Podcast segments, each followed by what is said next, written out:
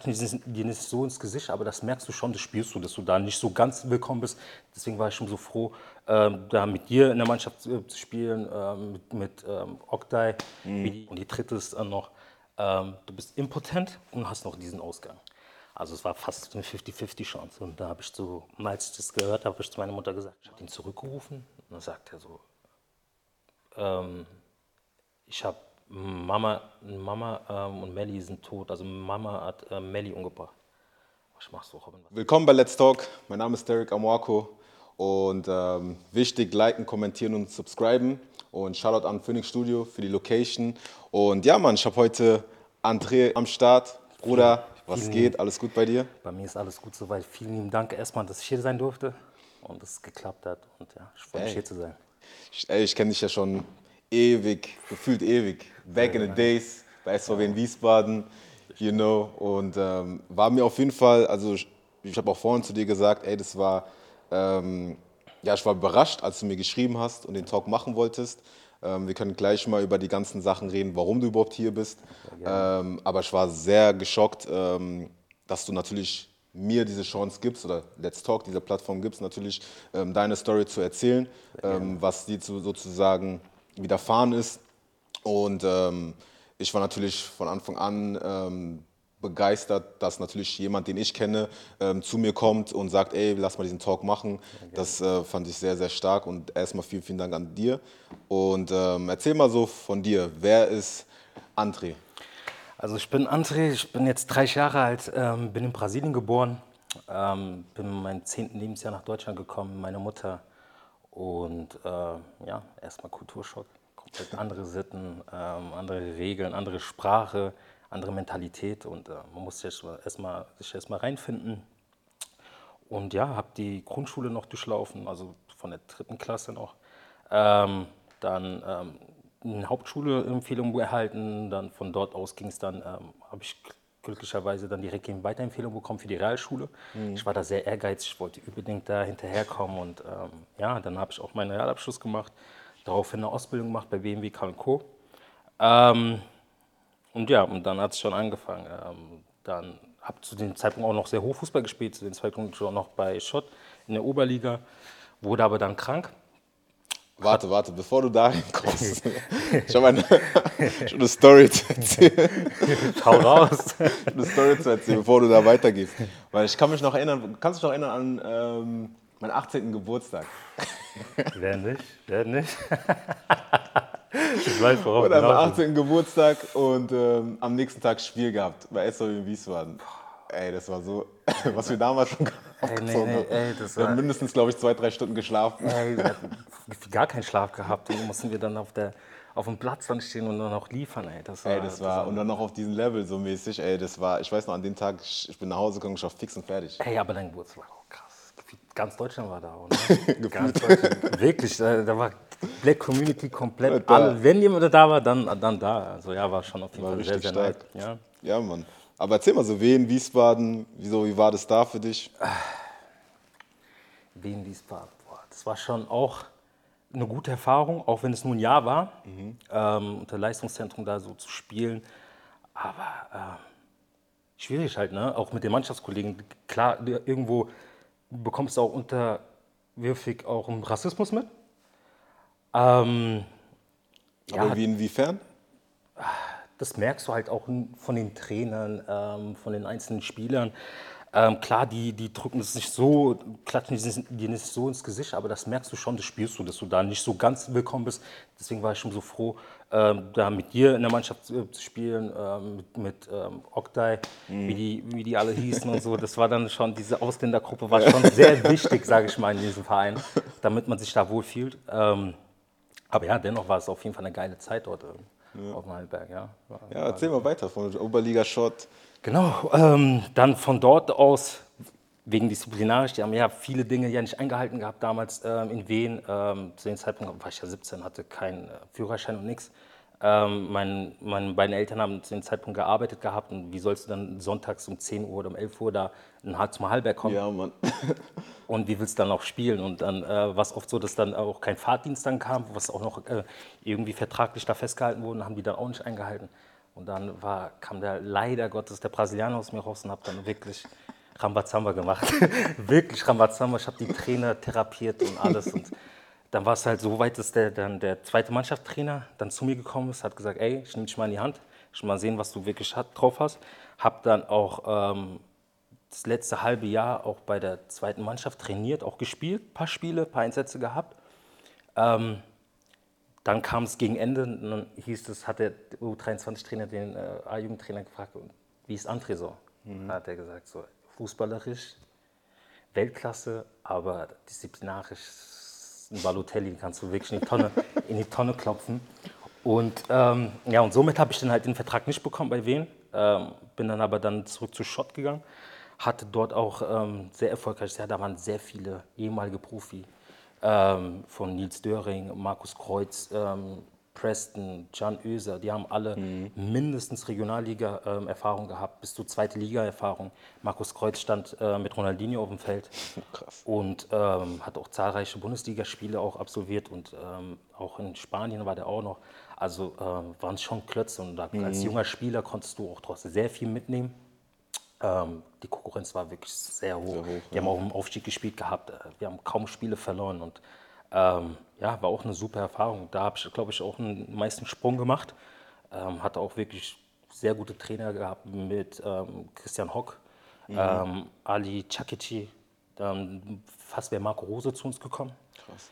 Ähm, deswegen, also das war schon eine sehr gute Adresse, um sich da weiterzuentwickeln. Und die Mannschaft auch hat wirklich sehr viel ja, Spaß gemacht. gerade von den Namen. Mhm. Konntest du natürlich auch viel, viel mitnehmen, auch für jetzt so. Ja.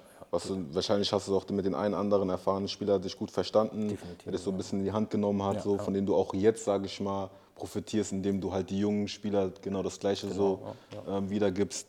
Und du hast ja auch gerade eben erwähnt, dann, dann kam weil ich habe das dann von außen auch mitbekommen, weil dann haben sich ja nach wen haben sich ja dann sozusagen auch unsere Wege so ein bisschen getrennt. Ja. Ähm, aber man hatte sich noch auf Social Media, hier und da hat man sich ja. natürlich auch gesehen, sich ausgetauscht. Und dann habe ich irgendwann mal gesehen, du warst weg auf der Bildfläche, man hat dann irgendwie Sachen gehört und so und dann ähm, hat man dann irgendwie gehört, dass du na, ähm, erkrankt geworden bist, also krank ähm, geworden bist und genau. so. Und ähm, was war dann da? Das war im, das war im Jahr 2015. Da haben die ersten Symptome Zudem muss ich auch sagen, ähm, da war ich im Gespräch auch mit anderen Mannschaften, Bundesligamannschaften, also ab Drittliga-Bereich, ähm, weil ich wirklich auch eine super Saison habe, war jung. Genau, das habe ich, hab ich auch dann mitbekommen, dass auf jeden Fall da, du hast ein gutes Jahr gehabt genau. und so und man hat schon immer André, André, André genau. gehört und dann... Und ich sag mal so, die zwei Jüngsten, die da so ähm, Ambitionen hatte, war Patrick Hutenich. Patrick ist ja dann auch noch zu Mainz 5 gewechselt, mhm. hatte dann mhm. es geschafft gehabt. Ähm, ich wurde ja krank. Ähm, ja, es hat angefangen einfach mit ich bin ähm, ausgezogen von zu Hause, habe ein bisschen Stress gehabt mit, mit, der, mit, den Eltern, hatte zusätzlich noch eine Freundin da, damals gehabt, ähm, Ausbildung, Schule, das war dann einfach sehr viel. Ich wollte dann noch Profi werden. Dann hat es angefangen, Bauchkrämpfe, irgendwann war Blut im Stuhlgang. Und wie man so ist und so jung, naiv ist, denkt man sich, ach komm, ist vielleicht hast du fest den Po abgewischt oder sonstiges mhm. und hast dir nichts dabei gedacht. Irgendwann nach zwei, drei Wochen bin ich dann zu meiner Mutter und gesagt, ey Mama, äh, mein Magen irgendwie äh, läuft nicht rund. Ähm, jedes Mal, wenn ich auf Toilette gehe, habe ich sauer die Bauchkrämpfe und ähm, da immer wieder mal Blut im Stuhl. Dann hat die gesagt, wie Blut im Stuhl, geh direkt zum Arzt. Und ich so, nee, nee, ich will nicht. Und zu dem Zeitpunkt stand auch ähm, ein, ein, Urlaub an, damals meine, meine ähm, Ex-Freundin. Ähm, da war auch klar, meine Mutter sagt, ey, du gehst nur, ähm, fährst nur in den Urlaub, wenn du vorher dich durchgecheckt hast.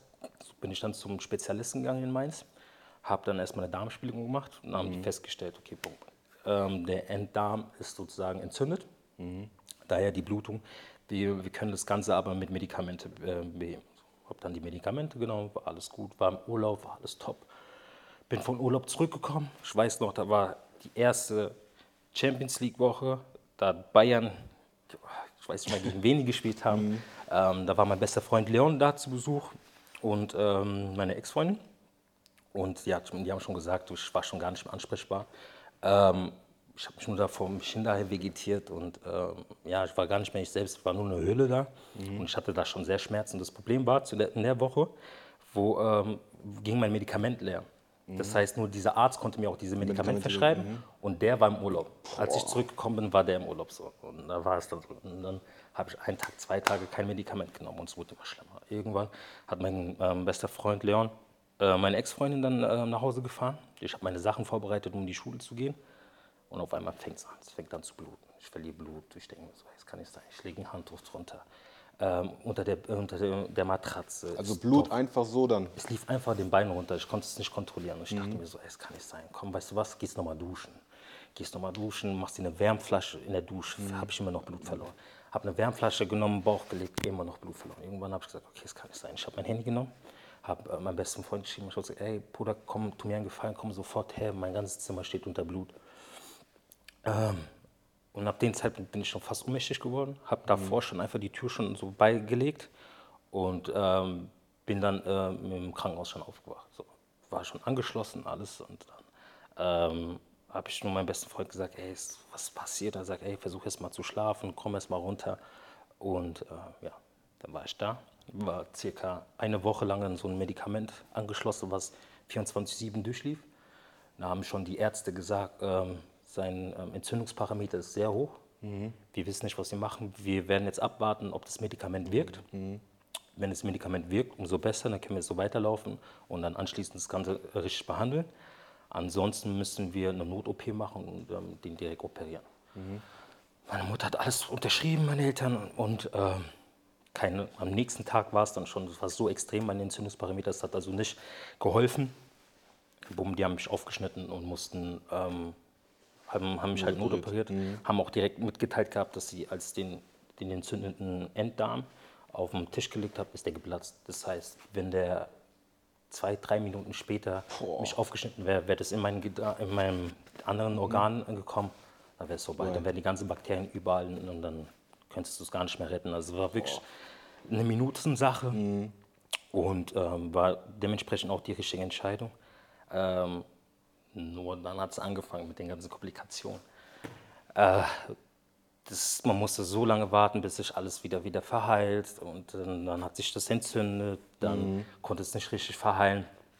Und das hat sich dann gezogen. Ich war dann circa, was heißt circa, ich war 18 Monate genau im Krankenhaus, hatte 21 OPs erlitten, drei Riesen-OPs, bei dem die eine 17 Stunden ging, Eine 17 Stunden. eine sieb- mit zwei Ärzteteam, die sich dann immer aufgeteilt haben.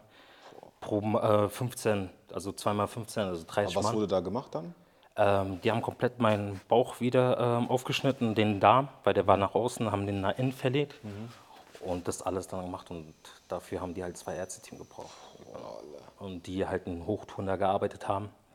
Und ja, bei der ersten, also bei der größten OP war 17 Stunden, bei der zweiten 15 und die andere so 10 und, und die anderen waren meistens immer so kleine Eingriffe, was eine Stunde oder so circa ungefähr ging. Aber das waren die drei großen und ähm, ja, und dann ist es halt so, dass dann die Ärzte bei der letzten OP halt dann gesagt haben, es gibt drei Optionen.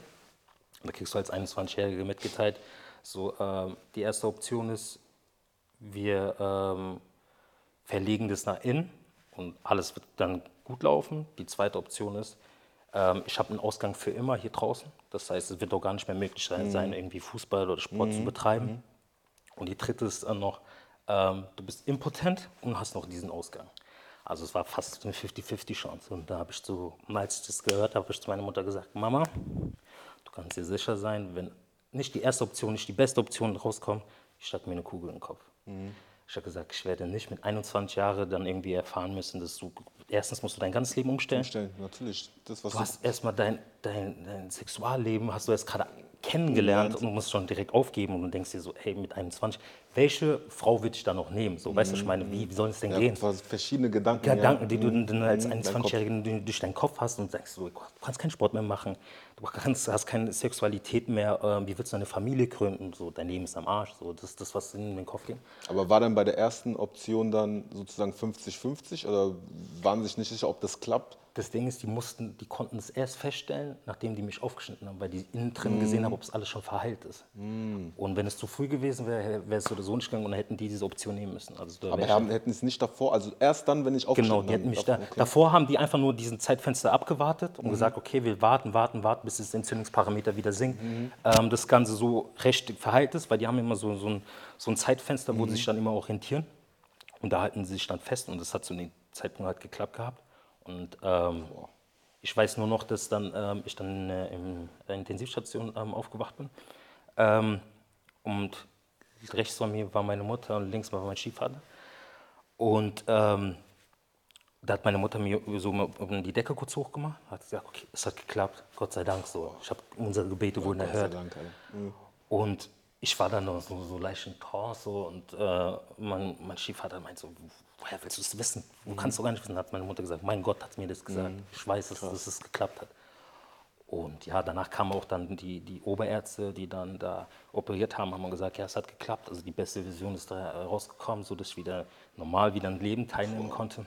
Aber wie war es denn für dich so im Mindset? So, wie lange warst du da? Du warst da 18 Monate da. 18 Monate am Stück. Wie war es danach? So? Das ist, also ich sag mal so, in der Zeit ist unbeschreiblich, weil du bist so in ein Bett ge- gefesselt. Das Leben geht ja weiter. Und du hast Genau ja das das Handy es. dann auch noch. Genau das und du ist siehst es. ja, wie Leute. Genau das ja. ist das. Das Leben draußen geht weiter, deine Freunde äh, entwickeln sich weiter und du, du kannst nichts machen. Das So, und da merkst du wirklich, wie, wie schwach wir Menschen sind. So, ohne, ohne Gott, ohne Gesundheit, ohne Familie sind wir nichts. Also ohne diese drei Komponenten, Familie, Glaube und Freunde, wäre ich da untergegangen. Also äh, auch die Krankenschwestern haben gesagt, ey, ich habe noch nie einen Patienten gesehen gehabt, der so viele Freunde, du warst ja auch da, ähm, es waren so viele Menschen dort und ich habe nie irgendwas gepostet gehabt, irgendwie was gesagt gehabt oder geschweige irgendwas. Das Einzige, was ich weiß, ist, dass ein, ein, Zeitungsartikel stand im Fußball, dass ich ähm, Ja, ja, Magen-Darm-Virus habe und dass ich in über längere Zeit dann ausfalle.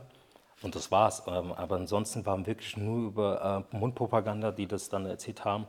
Ähm, und ja, und da hast du auch wirklich mal gemerkt, äh, wer wirklich deine wahre Freunde sind in so, in so Zeiten. Ähm, ist dann halt alles da. Wer kommt? wer kommt und, Wer äh, schreibt dir? und ähm, in der Zeit war, meine engsten Freunde waren im Zwei-Tage-Rhythmus da. Das, ist- das ist auch krass für 18 Monate so. Das ist nicht selbstverständlich, dass ähm, deine Aber auch Freunde gerade jeden in jungen Jahren so diesen Mindset zu haben. Genau, So. so, weil für die war es auch so, die wussten nicht, ähm, ob die mich wiedersehen, ob die, es könnte sein, dass jeden Tag hätte irgendwas sein können, dass ich da irgendwie abkratze und das nicht schaffe. Und auch die Ärzte haben damals auch, ich glaube, bei, genau bei den drei ähm, Operationen haben die auch zu meinen Eltern gesagt gehabt, äh, Schwierig, wir wissen nicht, ob ihr, ihr Sohn da wieder rauskommt. Und ähm, wo das alles so vorüber war, hat, mein, ähm, hat der Oberarzt gesagt, Herr Dr. Gas, äh, Dr. Gassmann, dem ich auch mein Leben verdanken kann, meinte so, ey, von, von zehn Patienten sterben neun. So, so krass.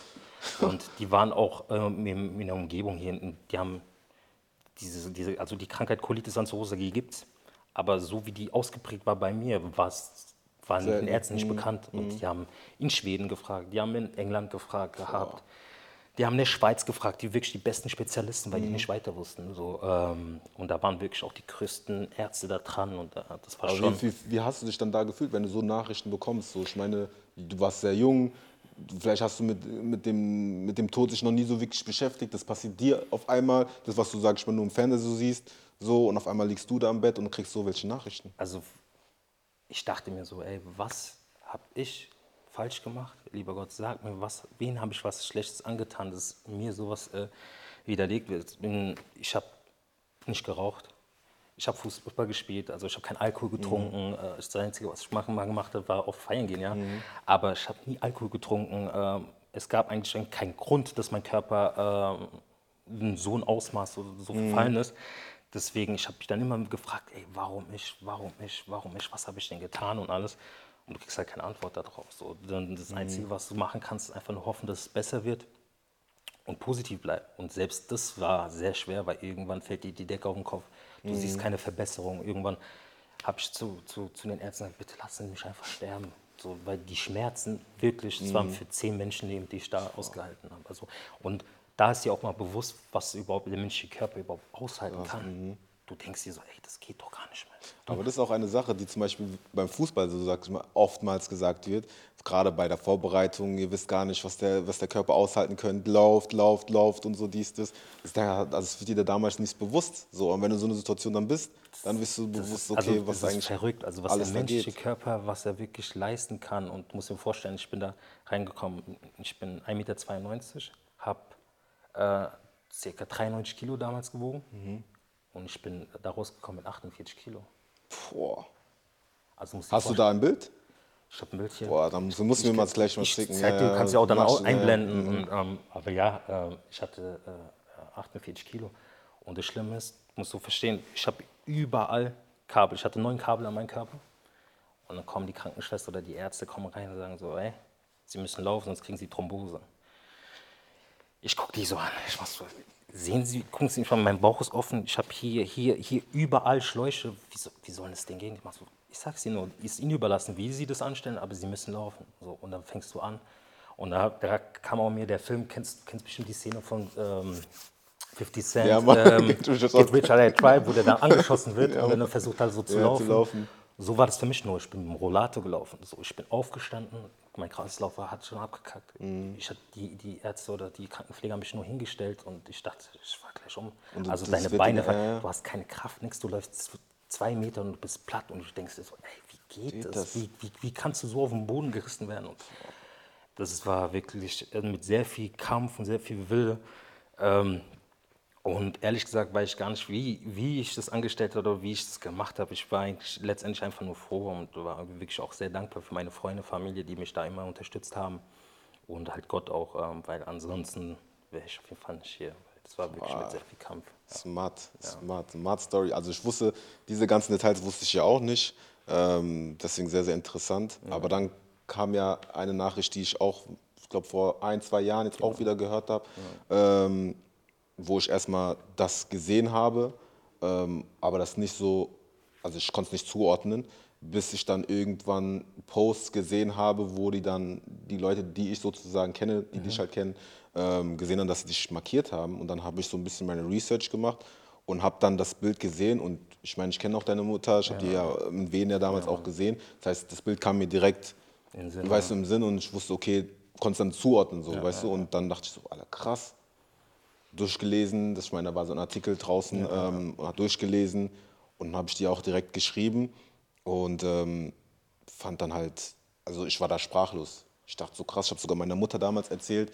Ähm, ich weiß nicht, ob die, ob die sich auch irgendwo da begegnet sind damals in Wien, aber die wusste halt, wer du bist. Ja, ja, ja. Und ähm, als du mir dann geschrieben hast, dass du gern mit mir reden willst darüber, ähm, dachte ich so, ja krass, weil normalerweise gebe ich, was das angeht, ich, ich meine, ich habe ja selber sowas erlebt klar. und ähm, bin dann halt nicht direkt auf, ich meine, ich kenne dich, hätte ich ja direkt sagen können, ey, willst du reden, so Safe, mäßig, safe, safe, so lass mal talken, so dies, das, Ja, aber ja. bei dem, bei so einer Sache bin ich dann immer so ein bisschen auf Abstand und lass die Person erstmal heilen Klar, und ähm, wenn die dazu bereit ist, weil ich meine, du siehst ja, was ich mache, Klar, klar. ähm, dann kann man sich natürlich unterhalten, so weißt du, und dann ist halt auch der Gespräch auch eine andere.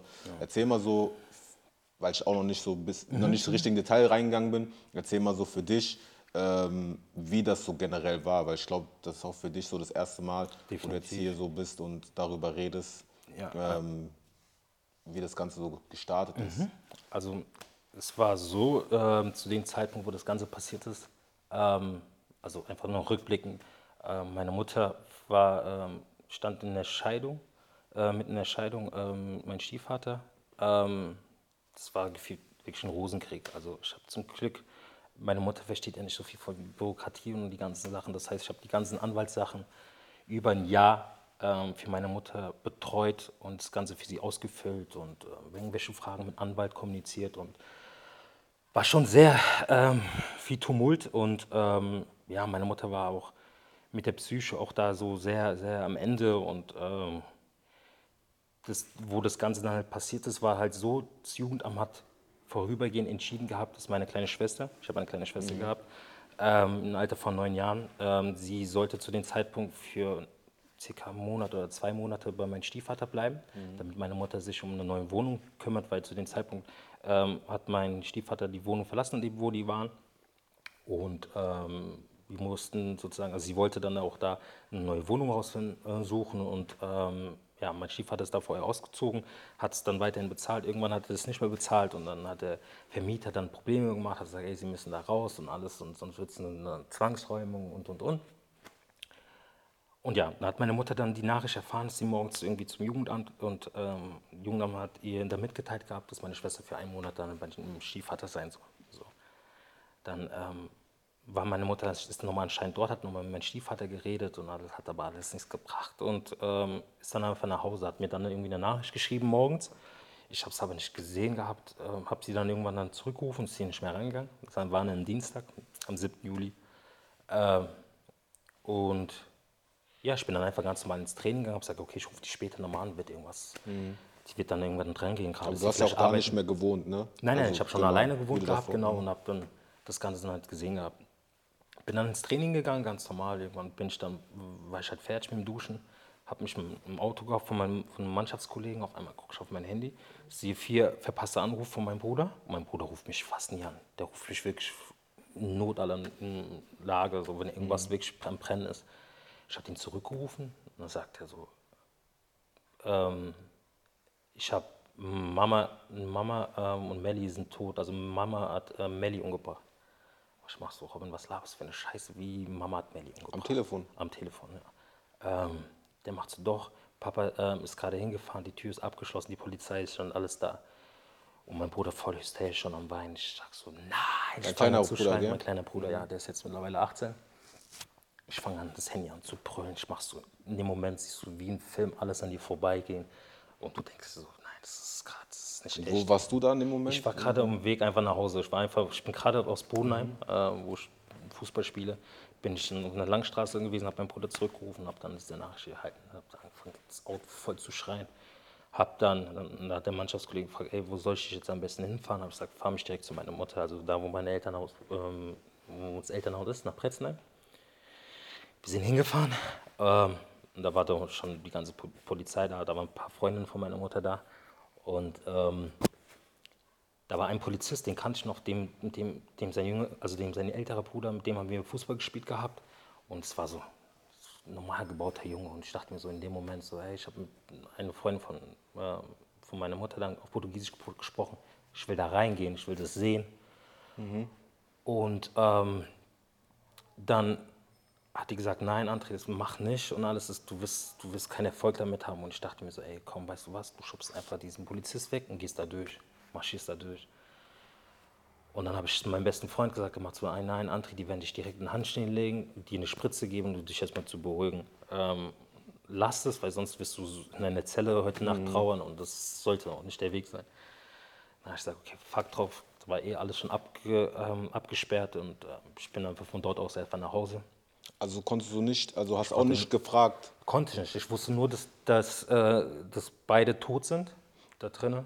Und ähm, wie das passiert ist und alles wollten die nicht sagen. Die haben nur gesagt, es- Aber haben die dich als Sohn auch nicht reingelassen? nein, nein, die haben mich nicht reingelassen. Die haben schon komplett alles äh, schon untersucht und ähm, keine Chance. So. Und ähm, ja, da bin ich dann schon nach Hause. Ähm, meine Freunde waren direkt schon dort, haben keine Sekunde von meiner Seite abgewichen und ähm, waren mir da direkt zur Seite.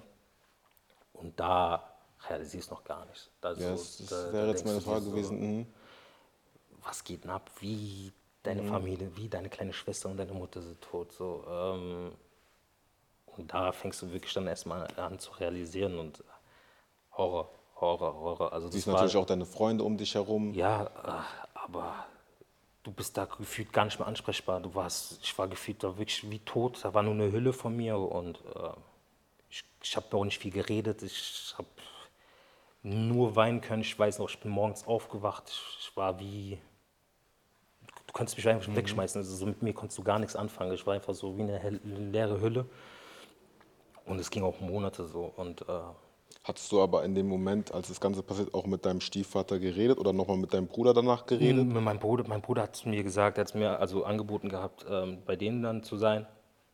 Ähm, mein, Wo war dein Br- Bruder dann in dem mein, Moment? mein Bruder hat ist ja zum, zu ihm, seinen Stief, also zu seinem Vater dann gezogen gehabt und hat auch da dann auch gewohnt gehabt. Und da hat er auch mir dann angeboten gehabt, zu dem Zeitpunkt dann, dass ich dort bleiben kann. Aber ich wollte nicht, das war dann zu viel für mich. Und ähm, ja, zu dem Zeitpunkt hat mir Leon, dann seine Eltern haben mir dann auch angeboten gehabt, dass ich bei denen dann bleibe. Und ich wollte nicht, ich wollte einfach nur alleine sein und das Ganze richtig für mich verarbeiten. Aber in dem Moment haben meine Freunde richtig Angst gehabt. Die dachten, okay, Ja, du tust dir natürlich, genau das Gleiche an, weil du ja. hast, was hast du denn noch? Man weiß ja nicht. Das kann ja Du weißt ja, du kannst in den Menschen nicht reingucken, was in seinem Kopf vorgeht, was, wie er gerade diese Trauer ähm, mitnimmt. Und Ja, du äh, selber be- realisierst es ja auch nicht. Das war für mich immer noch, das war für mich wie ein Traum. Das ist alles so, okay, wann wache ich auf, wann wache ich auf? Und das war kein Traum. Und ja, und irgendwann hast du dann halt von der Polizei mitbekommen, dass ähm, meine Mutter sozusagen meine kleine Schwester erst erhängt hat und anschließend sich selbst. So. Und ähm, da wurde halt nur eine Augenbinde ähm, einen Tatort gefunden gehabt. Und äh, anscheinend haben die vielleicht, also wir vermuten, äh, dass meine Mutter so gesagt, wie ein Spiel, komm, wir spielen ein Spiel, hat die die Augen verbunden. Und, ähm, ja, und dabei ist aber leider, weil wir hatten ja so ein dreistöckiges Haus, so ein, ein Reihenhaus, also wir hatten so eine Wohnung drin gehabt und das ist halt drei Stück, das heißt, du kannst die Treppen immer so gehen und da waren dann meistens so Gitter, so wie hier, so ähnlich wie hier. Und dort wurde anscheinend dieser Seil dann angebracht. Und bei meiner Schwester war das halt so, ihr Genick war direkt gebrochen, weil ich vermute, meine Mutter hat sie dann anschließend geschubst. Und dabei ist dann direkt ihr Genick gebrochen, von kleinen Kindern, neun Jahre alt, weißt du, das geht dann halt sehr schnell.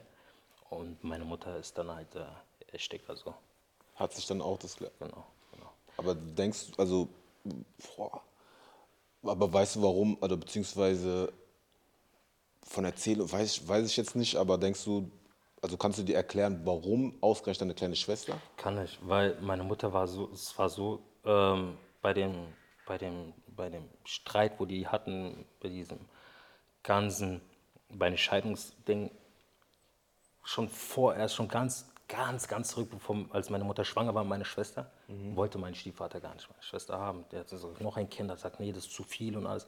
Und als meine Mutter fand, es ist ein Mädchen, das war ihr größter Wunsch. Sie wollte schon als allererst mit mir schon, äh, wollte sie schon eine Tochter haben. Und ähm, als sie dann erfahren haben, dass, die, dass meine Schwester einen Monat lang bei dem bleibt, war für meine Mutter, hatte sie gedacht, sie müsste für immer bei dem bleiben. Sie hat die verloren, ihre Tochter, und es war für sie unmöglich. So. Weil sie das Ganze ja nicht, auch nicht so richtig verstanden Genau, hat, wie du es genau. Und, gesagt hast. und ich dachte mir so, ey, wieso hat sie nicht vorher nochmal mit mir geredet? Ich hätte ihr nochmal wirklich alles erklären können, dass es einfach nur vorübergehend ist. Und das war dann halt zu spät. Und sie wollte halt, meine Mutter hat so nach dem mm, Motto gelebt, ähm, gibst du mir eine Backpfeife, gebe ich dir zwei. So. Und das war halt sozusagen meine Schwester. Sie wusste ganz genau, sie wird dann ein, ein, ein Schmerz hinterlassen, was er nie wieder verarbeiten kann. So. Und das war in dem Fall auch die Schwester. Boah.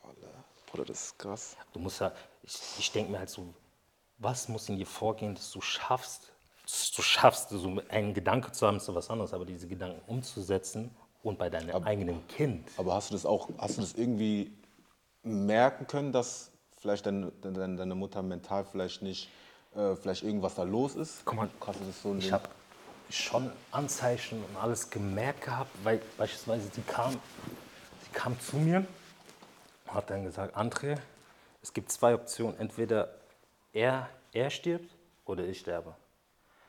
Und ähm, ich weiß gar nicht, ob ich es hier erzählen darf, ähm, aber es war halt so weit, habe ich dann schon gemerkt, und ich habe auch meinem besten Freund dann gesagt, gehabt, ey, Leon, meine Mutter sagt, ey, entweder die bringt sich um oder äh, äh, ihn, so eine von beiden muss gehen. Und dann hat mein, mein bester Freund gesagt, ey, André, deine Mutter braucht Hilfe. Und ich sage, ja, ich weiß es, ich weiß es. Und das war auch, glaube ich, eine Woche davor oder so.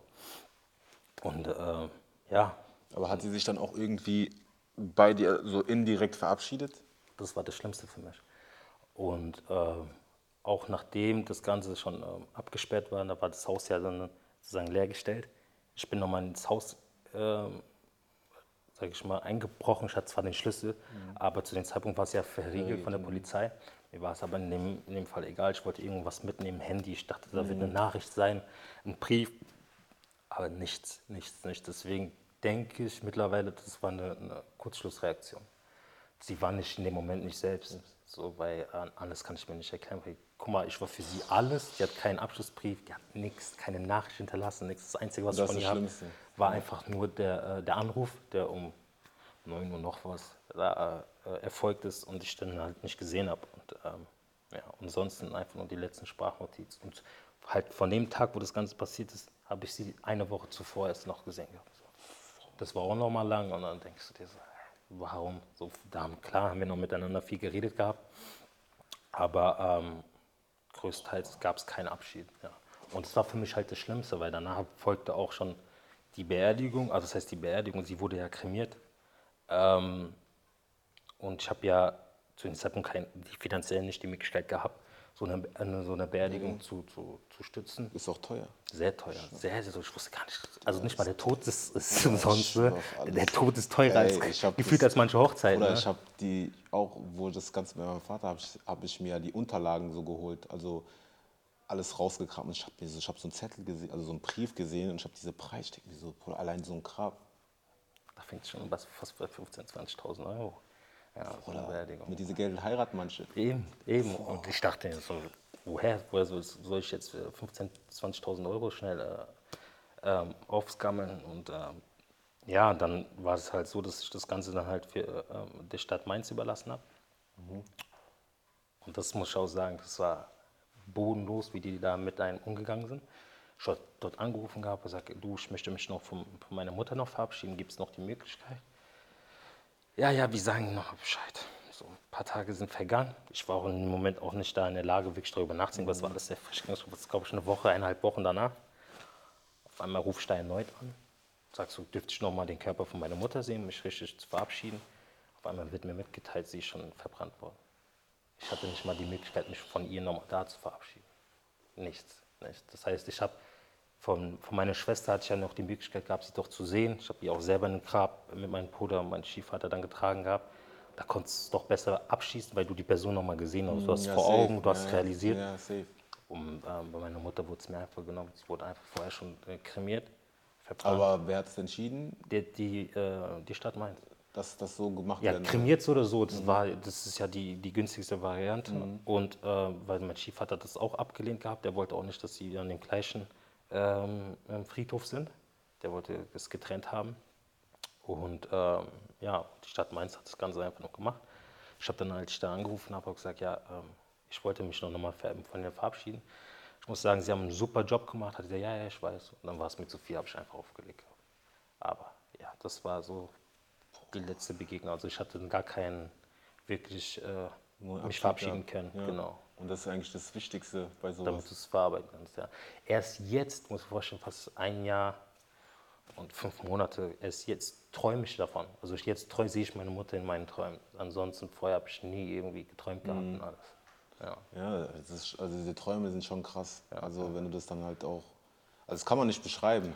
Das Ding ist, ich wach, mal, ich wach man- manchmal auf und ich wünsche, ich kann gerade noch mal einschlafen, Ja, um weiter Mann, zu träumen, weil die. Träume sind so realistisch Ja. und du denkst so, ey, lass gerade noch ein bisschen noch mehr mit dir reden. So. Das ist das Aber Einzige, es was geht dann, ja, Ja. du bist dann und dann auf einmal schließt du, versuchst du wieder, ähm, keine Chance. keine Chance. Keine Chance, ja. Aber, Aber das ist, ob es auch so ein Zeichen, das hat meine Mutter immer mir gesagt, so, wenn du das halt siehst, auf einem friedlichen Weg, dann ist was Positives. So, dann ist die irgendwo noch irgendwo da. Und zum Beispiel ähm, bei uns in der Kultur, man sagt ja, zum Beispiel, wenn jemand stirbt, ist die Person noch zehn Jahre noch so, so da. So, Mhm, ihre Seele und Die. Seele ist noch da. Nach zehn Jahren ist die weg. So, und in den zehn Jahren siehst du halt viele Sachen.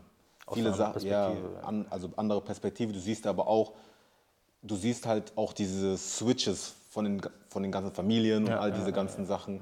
Ähm, wenn sozusagen was Schlimmes dieser Person ähm, zugestoßen ist oder so, dann siehst du halt auch in diesen zehn Jahren, dass viele Sachen so kippen und du siehst halt die wahren Gesichter und so. Du siehst halt auch, dass die Person vielleicht dann auch irgendwo da, wo sie ist, kämpft, Ja. wo auch immer. Und ähm, siehst die Person auch in deinen Träumen. Du, du träumst auch Sachen, die auch nicht schön sind. Ja. So, wenn du sehr nah zu dieser Person ähm, stehst. und ähm, ich hatte auch so viele, also diese Träume, die ich hatte, die habe ich auch viele meiner Mutter so erzählt, meine Mutter auch selber, auch mir selber Sachen erzählt. Und ähm, das ist in der Zeit, sage ich mal, nicht, also in unserer Kultur jetzt nicht einfach, das so, weißt du, zu, zu stemmen. Ja, so, das macht ja auch was in der, Men- der Men- Psyche. ja, in der Psyche, mental ja. nimmt es sich auch mit. So, wie war das denn bei dir so mental? Weil ich meine, ich war damals jung, ich habe das nicht so realisiert. So erst so im Nachhinein realisierst du ja einige Sachen, aber du warst jetzt in diesem Alter, den du jetzt bist Ja, und hast es jetzt erlebt.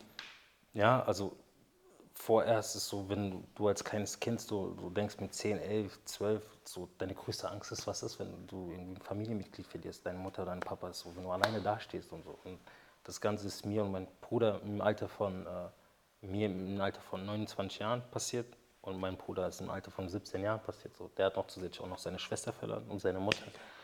Und ähm, irgendwann war es halt so, als ich schon ein bisschen klarer wurde im Kopf, war es mir klar, dass ich alleine das auf gar keinen Fall stemmen kann. Ich bin zu meinem besten Freund gegangen, weil sein ähm, Vater ist ähm, Psychologe. Ich ey, ich brauche Hilfe, ähm, ich würde gerne ähm, Hilfe annehmen, ähm, professionelle Hilfe, das Ganze, damit es mir auch ein bisschen einfacher äh, wird. und ich vielleicht auch das Ganze noch besser verarbeiten kann. Aber sorry, ich unterbreche. Wie, wann hast du das überhaupt gemerkt, dass du Hilfe brauchst? Ich glaube, das war nach circa drei Monaten, nach drei Monaten, vier Monaten vergangen sein. Genau. Also vorerst hat mein bester Freund schon gesagt, ey, du brauchst Hilfe. Warum? Weil dein Verhalten sich. Nee, das gar nicht. Ich wollte selber, irgendwann habe ich es realisiert, so ich gesagt, ey, ähm, ich komme nicht da wirklich aus dieser Trauer da raus. Ähm, ich, will, ich will mit jemandem darüber sprechen, der mir vielleicht irgendwelche Wege zeigt, wo ich das Ganze dann äh, besser damit umgehe. Und ähm, ja, dann, dann fand mein bester Freund das sehr gut, das, weil der hat schon vorher schon so versucht, in die Wege zu leiten, aber vorerst, im Moment willst du es nicht. Du bist, hast deinen eigenen Ja, Kopf, du sagst, ey, ich, brauche ja. meine Zeit, brauche ich nicht, ich bin doch gesund und so. Ähm, aber es hat nichts mal mit gesund zu tun, sondern einfach das Ganze mal ähm, Mhm. richtig auszusprechen, mal wirklich von der Seele da ähm, rauszulassen. Dich auch einfach mit jemandem auszusprechen, der, der auch sich damit auskennt und so. und nicht emotional damit Genau, betroffen ist, genau. sondern einfach nur das Ganze sich einfach anhört aus jeder Perspektive. Du kannst ihm sagen, was du willst und der hört sich das an Mhm. und versucht dir irgendwie da ähm, die, mir irgendwie Hilfe zu geben. Und ja, und ich hatte Glück gehabt, ähm, weil der Vater von meinem besten Freund, der, der war halt in, der kennt ja sau viele Psychologen Mhm. und hat dann eine Anfrage geschickt gehabt, hat gesagt, ey, ich weiß, dass von, bei ihm da ein paar Sitzungen frei sind, da könntest du da mal Anfrage machen und in dir da äh, deine Situation einfach mal schilderst. Und in der Regel, jeder Psychologe nimmt dich da mit Handkuss bei, bei so einem, bei so einem ja. Schicksalsschlag, was da passiert ist. Ähm, und dann war es auch so, da habe ich morgens, ich musste, ich glaube, die, die Sprechzeiten war zwischen 7, ich glaube sogar 6 Uhr 30 bis 7 Uhr, habe ich morgens mir meinen Wecker gestellt, habe da angerufen und habe es ihm gesagt gehabt, da hat er gesagt, ey, komm nächste Woche schon vorbei.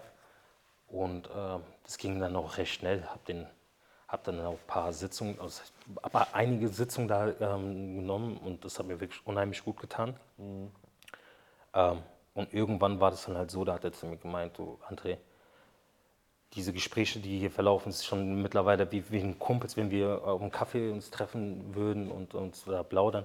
Es geht nicht mehr so tiefgründig rein. Ich habe das Gefühl, du brauchst mich nicht mehr. Du bist geheilt. Du hast keine Schwierigkeiten, morgens aufzustehen.